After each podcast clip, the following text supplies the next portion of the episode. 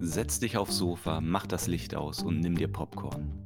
Du hast es geschafft zu einer neuen Folge von Ganz großes Kino, deinem Filmpodcast von Filmfans für Filmfans.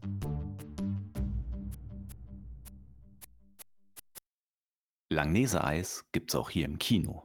Wer diesen Satz hört und sofort an Kino denkt, der war in den 80ern im Kino. Für mich ist das einer der Sätze, Eiswerbung als letzte Werbung vor dem Film, bevor der neue vor der Film beginnt. Das gehörte damals einfach dazu. Dann kam noch jemand mit dem, wie nennt sich das, Bauchladen in den Kinosaal, das Licht ging an und dann konnte man noch ein Eis kaufen.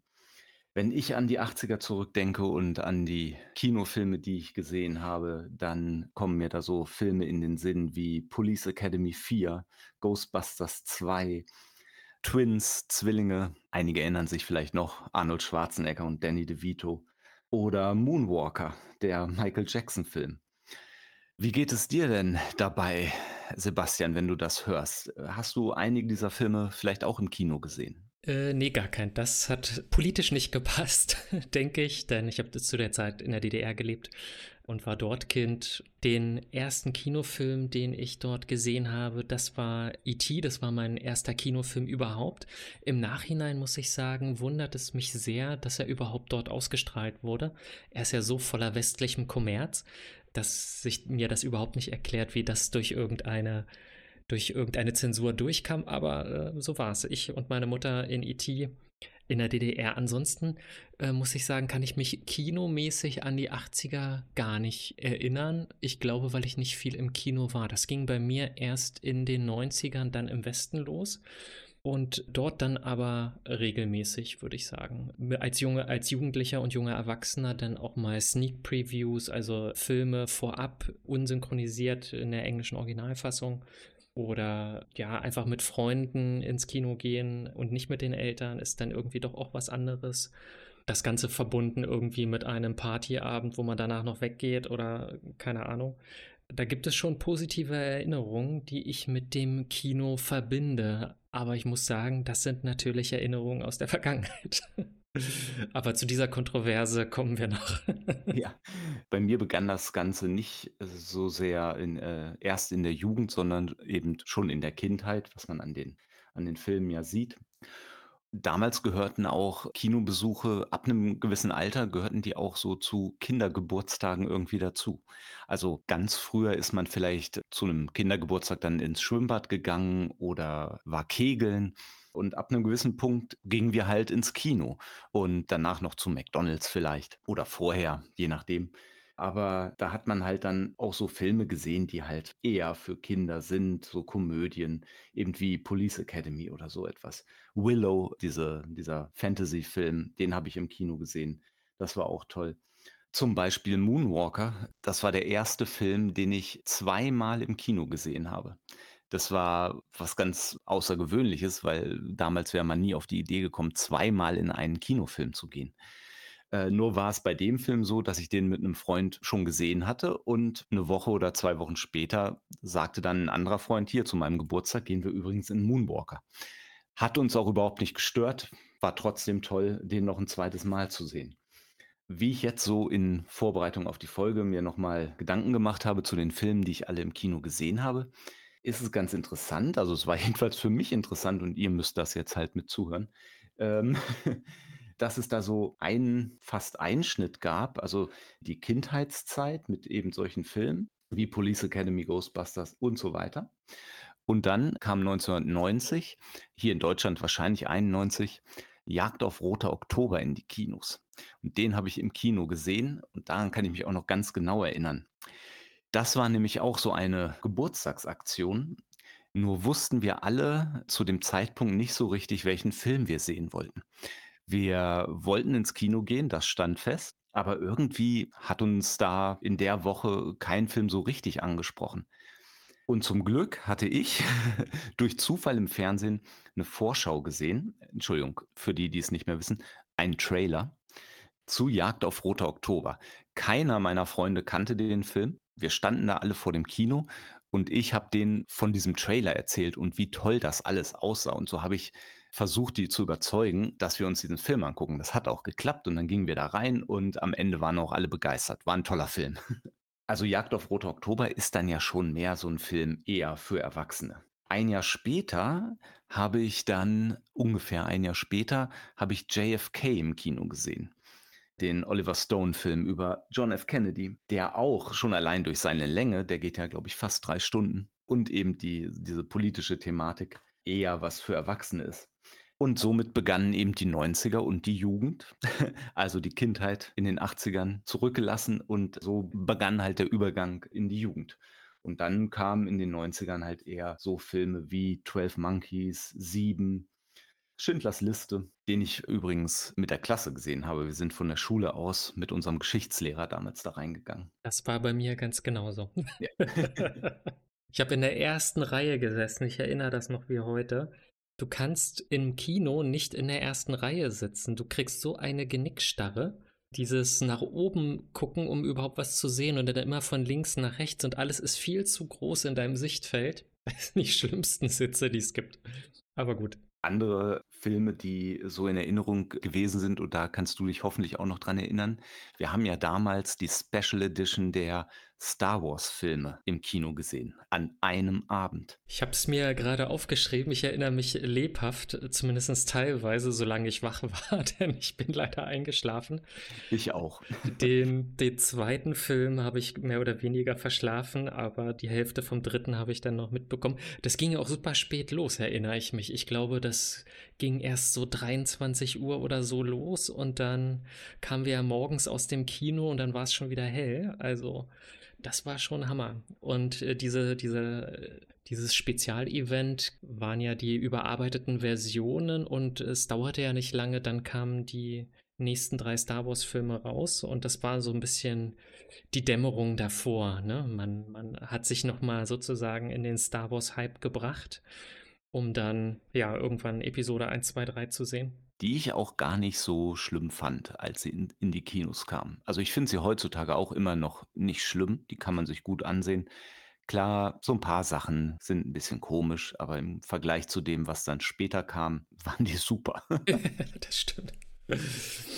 Hast du noch einen Film aus den, sagen wir mal, ab der 2000er? Einen Film, an den du dich sehr lebhaft erinnern kannst, wo du dachtest, wow, super, dass ich den im Kino gesehen habe? Avatar.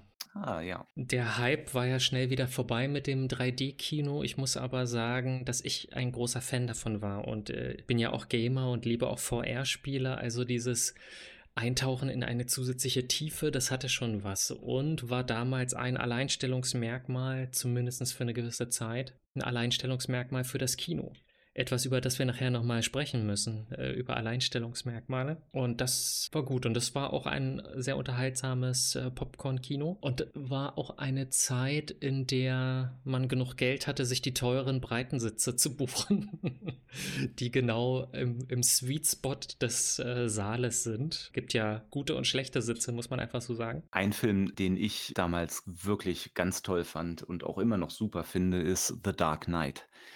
Den habe ich damals 2008 gesehen, als ich in den USA war. Und ich hatte gar nicht so so sehr den Drang, den zu sehen, aber ich dachte: „Okay, es ist ein Batman-Film, der wird schon irgendwie gut sein.“ Ich hatte damals Batman Begins, glaube ich, noch nicht gesehen, den den ersten Teil aus der Trilogie. Aber meine amerikanischen Freunde haben mich damals mit in den Dark Knight geschleppt und ja, war einfach super. Außerdem kommt noch was dazu, was eben das Kinoerlebnis auch ausmacht, die Trailer vorweg.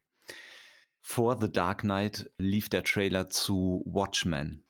Und ich kannte Watchmen überhaupt nicht. Also ich kannte die Comics nicht, ich wusste nicht, dass so ein Film rauskommt und dann habe ich ihn da im Kino gesehen und dachte nur, ich muss diesen Film sehen. Der Trailer hat mich so umgehauen. Ja, also Trailer würde ich sagen, wenn ich Pros und Cons aufzählen müsste, für und gegen das Kino stehen die Trailer als eine der wenigen überbleibenden Pros noch auf der Positivliste.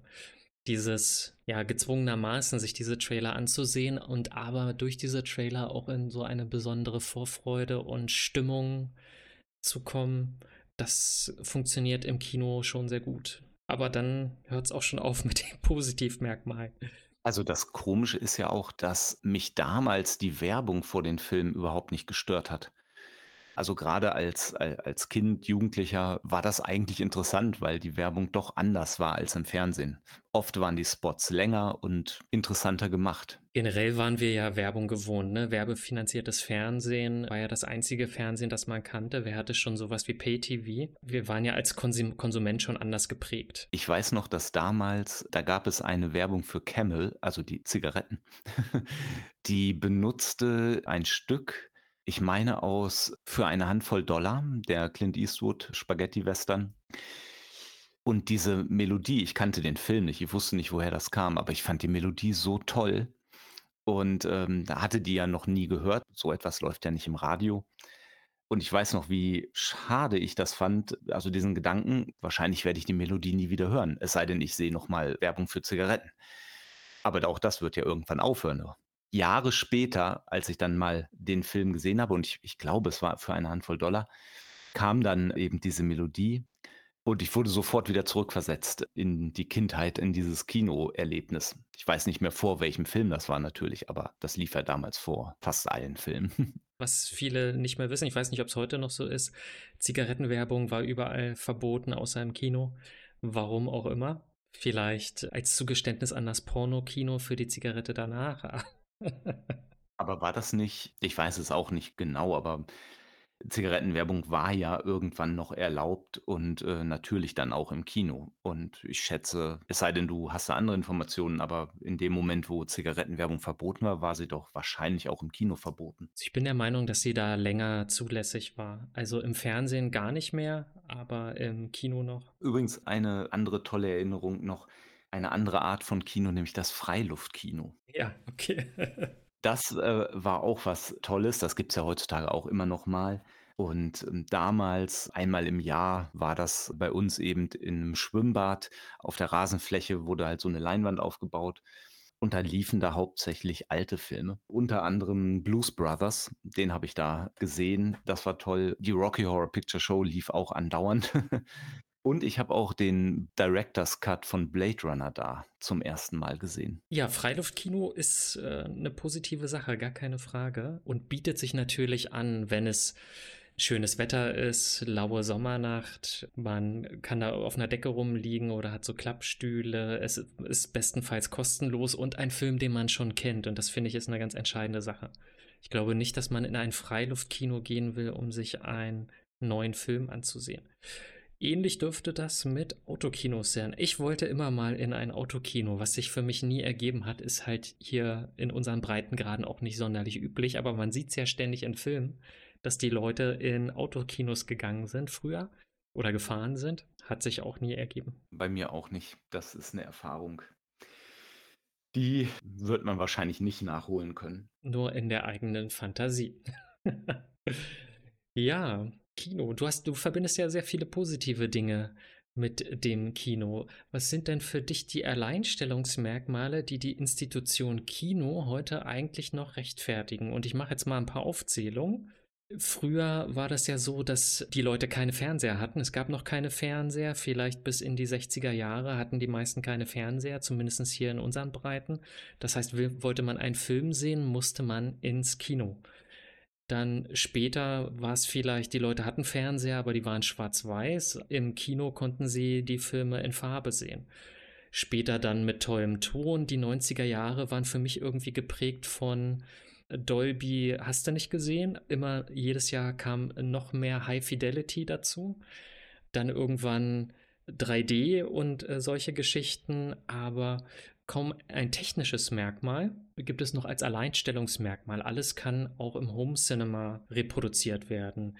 4K-Fernseher, 8K-Fernseher, 60 Hertz, äh, Bildwiederholrate kann abgespielt werden. Äh, nicht damals wie beim Fernseher, der nur 25 Vollbilder oder 50 Halbbilder die Sekunde hatte.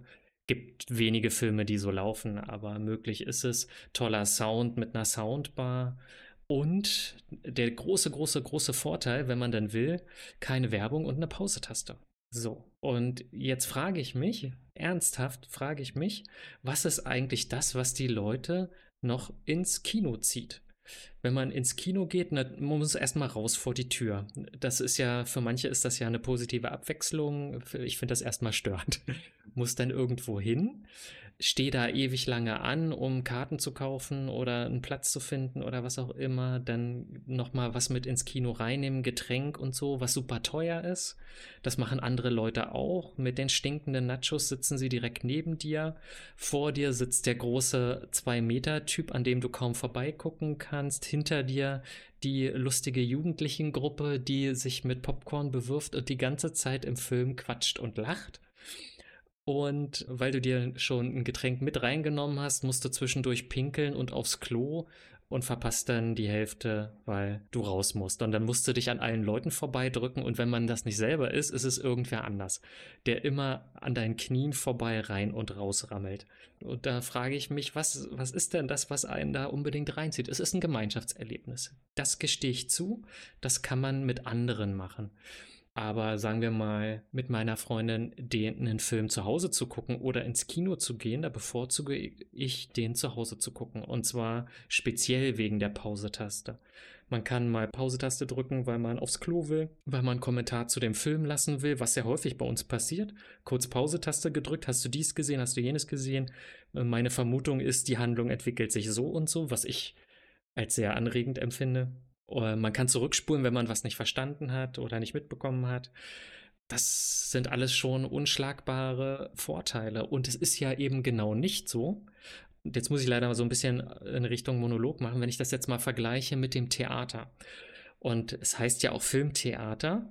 Bei einem Theater habe ich noch die Nachvollziehbarkeit, dass ich die Live-Präsentation von einem Künstler honoriere. Ähnlich wie bei einem Musikkonzert. Ja, da gibt es eine Live-Performance und die kann ich wertschätzen und live geht halt nur, wenn ich irgendwo hingehe. Die kommen nicht zu mir nach Hause. Und dafür irgendwo hinzugehen, da, da erschließt sich mir irgendwo der Sinn. Aber gerade im Musikbereich kennen wir ja auch den Dualismus. Wir kennen den Medienverkauf oder das Medienstreaming bei Musik, aber wir kennen auch die Konzerte. Aber es ist nicht so, dass im, im Musikbereich man uns in einen Raum zwingt, nur um sich dort Musikvideos anzusehen. Ja. Also, da, wenn das die einzige, einzige Option des Konsumenten wäre, dass er Musik in einem geschlossenen Raum hören darf, wenn er sich vorher einen Eintritt bezahlt hat, weiß nicht, ob das so reizvoll ist. Okay, man macht das natürlich, man macht das natürlich, wenn man in die Disco geht, aber. aber ähm, du merkst vielleicht, worauf ich hinaus will. Also diese großen Alleinstellungsmerkmale, die sehe ich heute nicht mehr.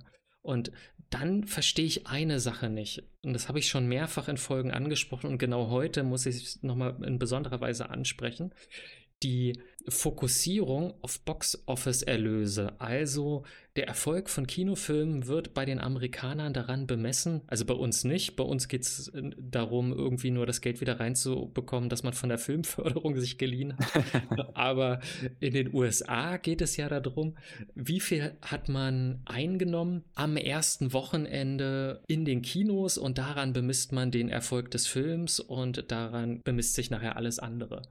Was man dabei aber vergisst, ist, dass fast die Hälfte der Kosten, die ein Film so hat, vielleicht sogar mehr, sind reine Marketingkosten, um die Leute dazu zu bringen, ins Kino zu gehen. Also wie irre ist das denn? Und dann ist es ja noch nicht mal so, dass man den Film am meisten im Kino sieht.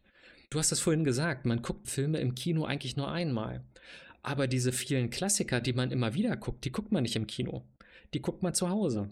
Und da sind ja auch Erlösmodelle. Da gibt es Leute, die DVDs und Blu-rays kaufen wie du oder jemand, der, der Streaming-Abos bezahlt wie ich. Also es gibt ja Erlösmodelle. Aber warum wird so sehr auf das Kino gepocht, wo ja noch nicht mal jeder Film sich dafür eignet, ein besonderes Kinoerlebnis zu sein? Wenn ich an Programmkino denke, das ist nichts Erfolgreiches fürs Kino, muss ich sagen. Die wären viel erfolgreicher, wenn sie bei Netflix im Streaming laufen würden, als Leute dazu ins Kino zu holen, zu einem Nischenfilm von einem unbekannten Regisseur aus Dänemark mit Jungschauspielern, bei dem du überhaupt nicht weißt, was dich erwartet. Aber das scheint ja auch eine Entwicklung zu sein, die ja längst eingesetzt hat. Es gibt eigentlich nur noch diese zwei Richtungen. Entweder hast du die Mega-Blockbuster, die 300, 400 Millionen in der Produktion kosten, von denen dann aber auch erwartet wird, dass sie 'ne 'ne Milliarde einspielen. Die sind bunt und laut und richten sich wahrscheinlich eher an ein jüngeres Publikum. Die kann man leicht vermarkten, auch in allen Bereichen der Welt, weil es ist eben bunt und laut und die Story ist nicht ganz so komplex. Ähm, und dann gibt es auf der anderen Seite eben das Programmkino, die Indie-Filme, die nicht so viel kosten, dementsprechend auch nicht so viel einspielen müssen und die in kleineren Läden läuf laufen können. Oder vielleicht manchmal auch in größeren Cineplex und wie sie alle alle heißen, in einem der kleineren Säle kann das dann abgespielt werden. Und dieser Mittelpart, der da fehlt, der war, glaube ich, in den 90ern sehr groß. Also so Filme wie jetzt muss ich noch mal auf meine Liste gucken, was haben wir da? Matrix. Ich glaube, Matrix war kein super überproduzierter Film. Muss ich jetzt selbst mal gucken. Matrix Budget 63.000.000 $. Ich glaube, die teuren Filme aus den 90ern, das war Titanic oder Last Action Hero, der war sehr teuer. Also Matrix mit 63 als erster Film, klar 63.000.000 $. Es ist halt kein Independent-Film, aber es ist auch keine 300.000.000 Produktion. So etwas wie Sieben zum Beispiel, der war ja auch ziemlich erfolgreich. Wie viel hat der denn gekostet? 30.000.000 $. Oder 12 Monkeys hatten wir gerade erwähnt. 12 Monkeys, 29.000.000 $. Das sind jetzt alles so Kategorien ich glaube, solche Filme werden jetzt direkt bei Netflix und Disney+ produziert für das Streamingportal, nicht fürs Kino. Du hast grade sehr viele Sachen aufgezählt. Womit soll ich denn mal anfangen? Äh, lange Filme. Kleine Anekdote zum Beginn. Weil das eine Problem, was du erwähnt hast, ist ja, du kannst eben nicht einfach auf Pause drücken und mal eben auf die Toilette gehen. Und noch nie war das Problem so dringend wie bei dem ersten Avengers-Film, der, ich habe es grade nachgesehen, 2 Stunden 22 Minuten ungefähr ging. Und ich saß da im Kino und ich musste auf Toilette und dann kommt der Endkampf und ich denke: „Oh, jetzt ist gleich vorbei.“ Vielleicht erinnerst du dich an die an die Szene zum Schluss, da fliegt Iron Man hoch ins Weltall und und der Hulk ist auch da oben. Er wird irgendwie ausgenockt und fällt wieder zurück zur Erde, Hulk. Zu diesem Moment in diesem Moment, äh, musste ich schon sehr dringend und ich sah schon Licht am Ende des des Tunnels. Der Film ist jetzt gleich vorbei und dann fällt er zurück zur Erde und ich denke nur: „Oh, jetzt fällt er auch noch in Zeitlupe.“ Die haben dieses Ende noch in die Länge gezogen und ich kann dir gar nicht sagen, wie froh ich war, als der Film vorbei war. Siehst du, es ist Folter. Das ist wirklich das ist wirklich blöd. Da ist man durchs Fernsehen schon, durch die ganzen Werbeunterbrechungen ist man das nicht mehr gewöhnt und wenn man's streamt oder von Blu-ray guckt, dann kann man eben auf Pause drücken. Also, es gab ja früher durchaus bei, äh, Filmen dieser Länge 'ne Pause. Das ist, glaube ich, aus der Mode gekommen, aber überlange Filme gab es im Kino auch 'ne Pause, genau für die Rentner, die dann noch mal aufs Klo wollten wie uns, Ja. ähm, um sich dann noch den 2. Teil anzusehen. Aber ich glaube, so was macht man heute gar nicht mehr. Man erwartet von den Leuten 'ne Menge Sitzfleisch. 'N anderes Problem, das du auch grade angesprochen hast, sind andere Menschen. Wie heißt es so schön? „Hell is other people.“ Ich finde, das ist 'n zweischneidiges Schwert, äh, um noch mal die Metapherbox rauszuholen. Auf der einen Seite unterschreibe ich das alles, was du sagst, wobei die Kinosäle, grade die neueren, schon echt gut gebaut sind, sodass große Personen da kein großes Problem mehr machen.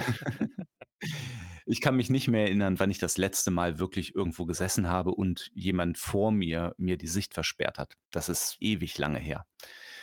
Das andere Problem, dass da die Leute dauernd quatschen, vor allem oft Jüngere, wo ich mich dann frage: „Warum sind die überhaupt im Kino?“ Das kann man relativ leicht lösen, indem man nicht freitagabends oder samstagabends ins Kino geht, vor allem in günstige Kinos. Je mehr Geld man ausgibt, desto größer ist die Wahrscheinlichkeit, dass da auch Leute sitzen, die den Film sehen wollen und nicht die ganze Zeit am Quatschen sind. Also, es ist eine Frage des Geldes. Kino ist schon ein ein eine Luxusveranstaltung, muss man ja sagen. Ist auf jeden Fall immer schlimmer geworden. Auch die Preise für das Essen und die Getränke sind lächerlich hoch. Andererseits dieses Erlebnis Kino. Ich gehe aus dem Haus, ich gehe irgendwo hin Und dann sind da ganz viele andere Menschen, die dasselbe Bedürfnis haben, sich eben in diesen Kinosaal zu setzen und dann wird es dunkel und man kann da da ist die riesige Leinwand und man kann so richtig in diesem Erlebnis aufgehen.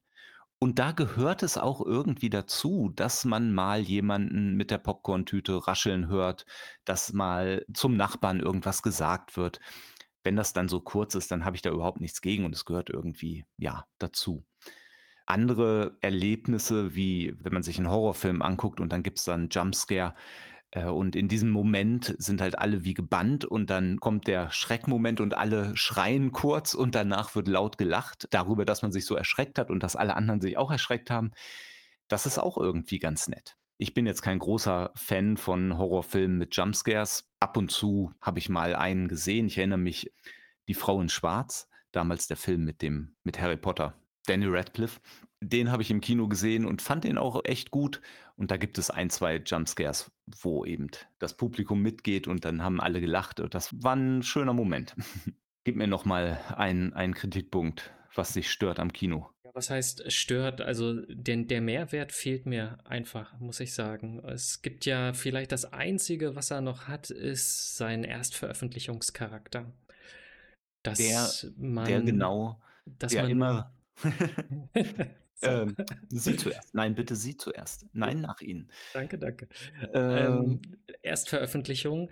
Ich fühle mich mittlerweile ziemlich manipuliert dadurch, dass sie sagen: „Hier, wenn du ihn zuerst sehen willst, dann musst du ins Kino gehen irgendwie, weil woanders, äh, zeigen wir ihn nicht.“ Nicht, weil es nicht geht, sondern weil wir so entschieden haben, dass es so ist. Und ich finde, als Konsument wird man eh schon so sehr an der Nase herumgeführt und mit Werbung und allem Möglichen wird man wie eine Marionette behandelt und hier finde ich das in besonderer Weise. Zumal ich jemand bin, dem es überhaupt nicht darum geht, irgendwie irgendwas irgendwann als Erster gesehen zu haben, damit ich sagen kann: „Ich habe es als Erster gesehen“, sondern ich genieße die Filme ja und wenn sie gut sind, genieße ich sie mehrfach und wir wissen, dass ich sie zum Teil ja sehr, sehr häufig sehe, wenn sie mir gut gefallen. Und da verliert dieses Argument mehr und mehr an Bedeutung dafür, das 1. Mal ins Kino zu gehen, wenn ich weiß, ich sehe den zu Hause noch zehnmal. Da hat sich ja so viel geändert in den letzten 10, 20 Jahren. Wie lange das damals gedauert hat, bis 'n Kinofilm irgendwann ins Fernsehen kam. Erst mal lief er im Kino, dann verging nachdem er aus dem Kino raus ist, verging mindestens noch mal 'n 1/2 Jahr, also mehrere Monate auf jeden Fall, bis er dann auf VHS-Kassette zu kaufen war. Zuerst nur zu kaufen und irgendwann war er dann in der Videothek und dann kam er irgendwann ins Kino ähm, ins Fernsehen. Gefühlt hat war das 2 Jahre später, 2, 3 Jahre später, ja. Und auch natürlich die Zeitspanne von der amerikanischen Veröffentlichung, wenn wir jetzt mal von amerikanischen Filmen reden, Hollywood. Von da, bis sie dann in Deutschland im Kino liefen, war auch immer noch mal 'n paar Monate. Das ist ja total zusammengeschrumpft. Es gibt ja koordinierte Veröffentlichungen in den Kinos, sodass manchmal sogar verrückterweise der Film 'n Monat früher in Deutschland in die Kinos kommt, als er in den USA in die Kinos kommt. Und dann der ganze Schritt vom Kino zu Blu-ray beziehungsweise zum Streamingdienst und dann irgendwann im Fernsehen ist auch alles viel, viel kürzer. Ich hatte jetzt letztens gesehen, der neue Mission: Impossible ist jetzt bei Prime schon zu kaufen und er läuft hier noch im Kino. Nur noch zu ganz wenigen Vorstellungen, aber es passiert sozusagen zeitgleich. Da sieht man's ja. Und wie gesagt, ich habe nicht mehr dieses Bedürfnis, der Erste zu sein. Ich meine, das hatte ich auch noch nie bei Musik, um den Vergleich noch mal zu ziehen. Ist ja schön, wenn eine Band 'n neues Album rausbringt, aber ich muss mir nicht gleich die Platte kaufen. Meistens bin ich enttäuscht worden, weil man muss sich erst mal reinhören und ist das überhaupt gut? Und dann hört man's erst noch 'n paarmal in der Disco oder im im Autoradio oder so und dann irgendwann war ich dazu bereit, mir einen Datenträger, 'ne CD oder so zu kaufen. Aber da zuerst hinzugehen, ist es ich war genauso enttäuscht wie bei Konzerten, die eine Albumsveröffentlichung begleiten. Das ist dann die spielen dann, äh, ihre neue Platte hoch und runter und so 2, 3 Klassiker. Und die neuen Lieder kennst du alle noch gar nicht, kannst überhaupt nicht dieses Gefühl dafür entwickeln und mitgehen, weil du kennst es einfach noch nicht. Ich finde, 'ne Musik hat auch was mit Wiedererkennung und so zu tun und wenn das nicht da ist, dann es sind nur ganz wenige Lieder, die einem sofort auf Anhieb gefallen. Meistens muss man sich auch erstmal ein bisschen reinhören. Und äh, das finde ich bei solchen Konzerten immer kacke. Und dann hast du viel Geld ausgegeben und hattest nur Freude an zwei, drei Liedern, älteren Liedern, die sie dann als Zugabe spielen, um die, um die Fans glücklich zu machen. Und die schönen Konzerte waren die, die nämlich genau das nicht gemacht haben, die nicht im Kontext eines neuen Albums sind. Irgendwas, so ein, so ein Festival oder draußen irgendwelche Konzerte, die eher so Gesamtschau des Werks und eher so auf Spaß haben ausgelegt waren. Das waren denn die guten Konzerte. Wo du schon dieses altmodische diese altmodische Ausdrucksweise, sich eine Platte kaufen, benutzt hast. Das ist ja noch mal sozusagen 'n ganz anderes Thema, diese fortschreitende Digitalisierung. So etwas gibt es dann ja irgendwann auch nicht mehr. Also, es werden noch CDs produziert, aber immer weniger.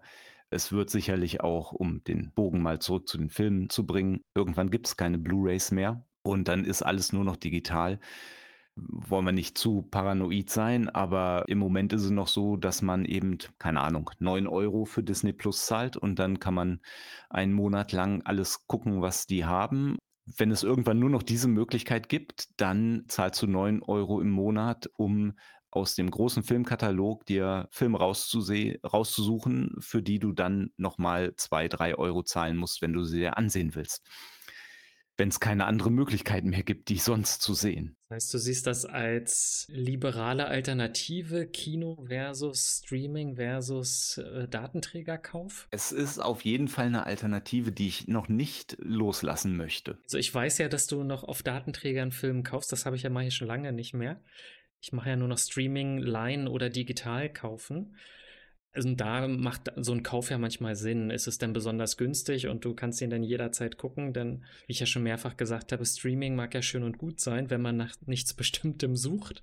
Tut man das aber, findet man es in der Regel nicht. Ich habe jetzt keine große Blu-ray oder DVD-Sammlung. Ich habe ab und zu mir welche gekauft und ab und zu mache ich das auch noch. Aber das ist jetzt nicht so, dass ich hier im Wohnzimmer ein Regal habe von vom Boden bis zur Decke und dann sind da irgendwie 300, 400 Filme drin oder sowas. Also, jetzt mal überschlagen habe ich vielleicht 30 auf Blu-ray. Ich würde mich nicht als Filmsammler bezeichnen. Ich glaube, dafür ist das eindeutig zu wenig. Ich mache da schon Unterscheidungen, welche Filme ich so gut finde, dass ich sie gerne in Diskform hätte, damit ich sie, ja, habe und jederzeit sehen kann. Du hast gerade gesagt, du kaufst sie auch äh, digital. Da habe ich auch so eine Handvoll oder so. Aber naja, es ist halt digital. Ist es wirklich ein Kaufen im Sinne von, du besitzt die jetzt oder ist es nur ein geliehen auf Zeit und irgendwann, wenn sie die Rechte sich verändern, kannst du sie vielleicht nicht mehr ansehen? Frag mal Besitzer von Achtspur-Tapes, wie zukunftssicher Medien sind. Ja. oder, von diesen, oder von diesen riesigen Laserdiscs. Also, die habe ich tatsächlich mal eine gesehen. Ich war schwer auf begeistert von äh, jemandem, der aus dem Medienbereich kam und hatte alte Medien gesammelt. Und ich habe noch nie so eine Laserdisc gesehen. Das war wirklich spektakulär. Das ist ja wie eine CD, aber im Prinzip so halb analoge Technik und so groß wie eine Schallplatte. Ich weiß, das ist ein, ist ein Problem. Da, da kommt man nicht drum herum. Irgendwann ist die Technik veraltet und irgendwann irgendwann geht sie kaputt. Und dann kann man sie noch zwei, dreimal reparieren, aber dann war es das irgendwann. Das wird uns alle ereilen, ob ich das jetzt als digitalen, digitales Nutzungsrecht erwerbe oder als Datenträger. Die Firmen werden schon einen Weg finden, mich mehrfach zu monetarisieren.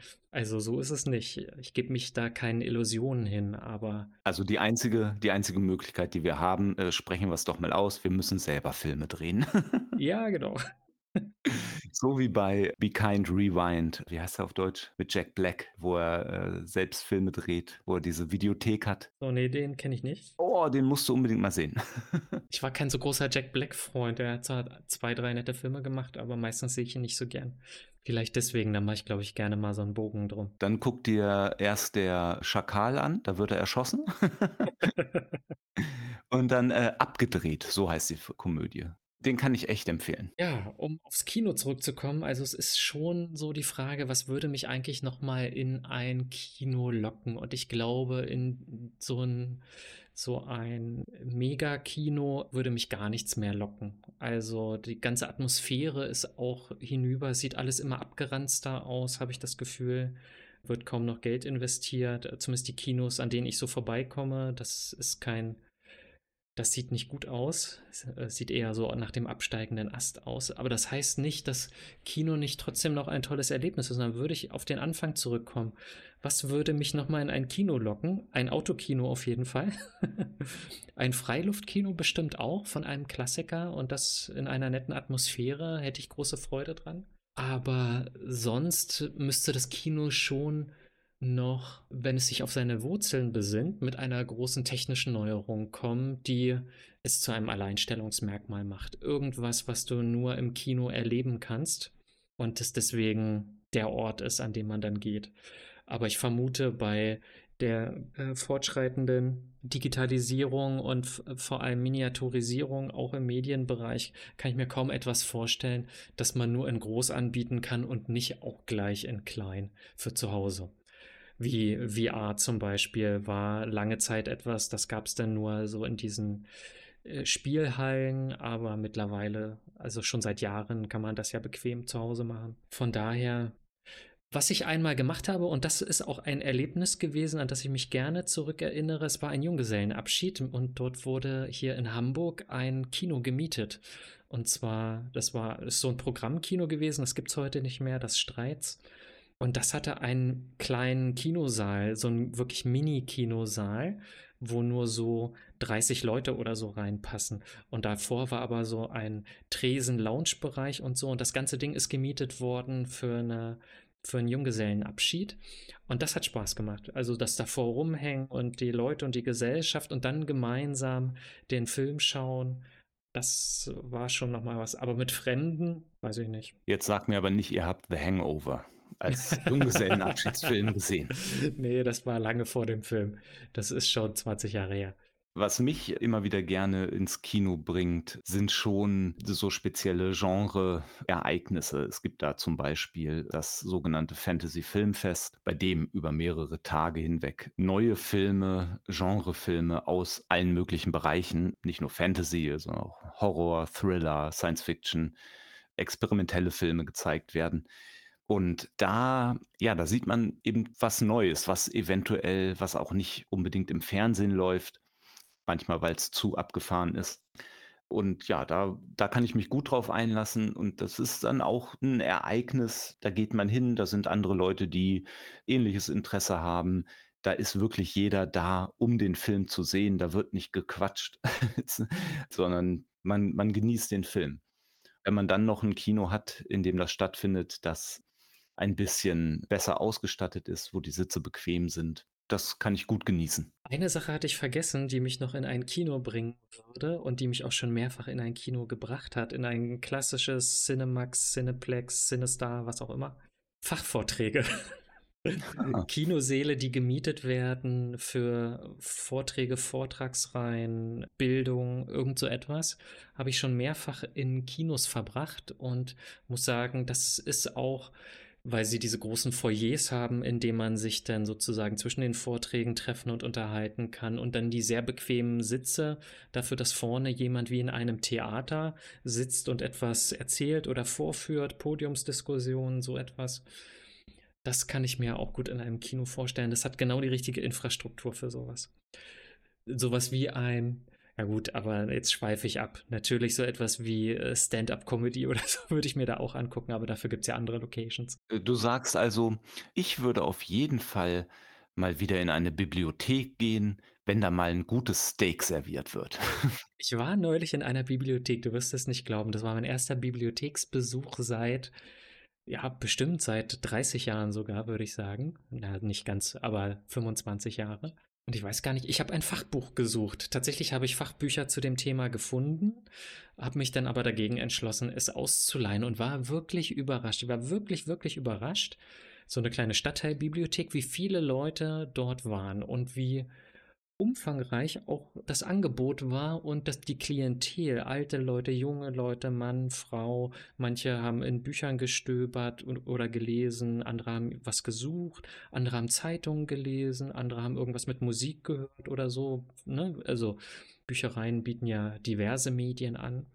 Da war ich positiv überrascht. Auch so ein Ding, von dem man dachte, das müsste eigentlich tot sein. Und in vielen Science-Fiction-Filmen kommt ja häufig der Satz, genau, es kommt in dem Film iRobot, da sagt der Besitzer der Firma, sagt zu, zu Will Smith, sie hätten damals auch verhindert, dass die Büchereien geschlossen werden, ne? um sozusagen, Büchereien gibt es dann nicht mehr und so. Es zeigt einem, ob man es will oder nicht, man lebt halt schon in einer gewissen Blase und da sind halt noch viele Menschen draußen, die andere Interessen haben, die Dienste nutzen, Institutionen nutzen, auf die man selbst vielleicht gar nicht mehr angewiesen ist und das nicht braucht. Ich hatte mich äh, letztens auch noch mal mit jemandem genau darüber, also über Bibliotheken unterhalten und der hatte mir davon erzählt, dass er auch in eine Bibliothek geht und gar nicht so sehr speziell irgendetwas gesucht hat, sondern ihm war sozusagen langweilig und dachte sich, ich gehe da mal rein und hat dann da einfach gestöbert.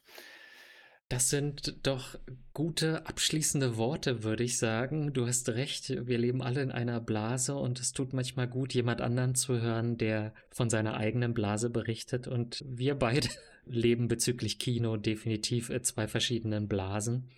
Aber wir haben Verständnis füreinander. Ich glaube, so viel können wir sagen. Ja. ja, dann würde ich jetzt äh, zum Ende dieser Folge kommen.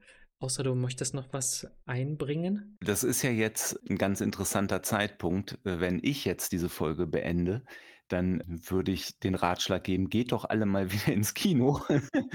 Ich bin mir sicher, dass du das nicht sagen wirst, aber ich akzeptiere deine Meinung. Deswegen darfst du gerne die Folge abschließen. Das ist nett. Ja, danke an alle Zuhörer, die so durchgehalten haben und äh, sicherlich gehört ihr alle in das eine oder andere Lager oder sitzt irgendwo zwischen den Stühlen. Eines kann man wahrscheinlich uns allen empfehlen, immer mal die Gelegenheit zu nutzen und über den eigenen Tellerrand hinausschauen und offen zu sein für das Leben der anderen. Filmzitat. Ähm. Clever. Genau. Und ja, ein vielfältiges Leben zu führen, denn eins passiert, wenn wir in einer Blase leben, wir werden einseitig und das Leben hat doch so viele Dinge zu bieten, sodass man auch mal noch mal etwas probieren kann, das man vielleicht schon lange nicht mehr getan hat, wie ein Kinobesuch oder der Gang in eine Bibliothek. Genau. Und damit beenden wir die Folge und freuen uns auf euch bei unserem nächsten Thema. Also macht's gut. Bis dann.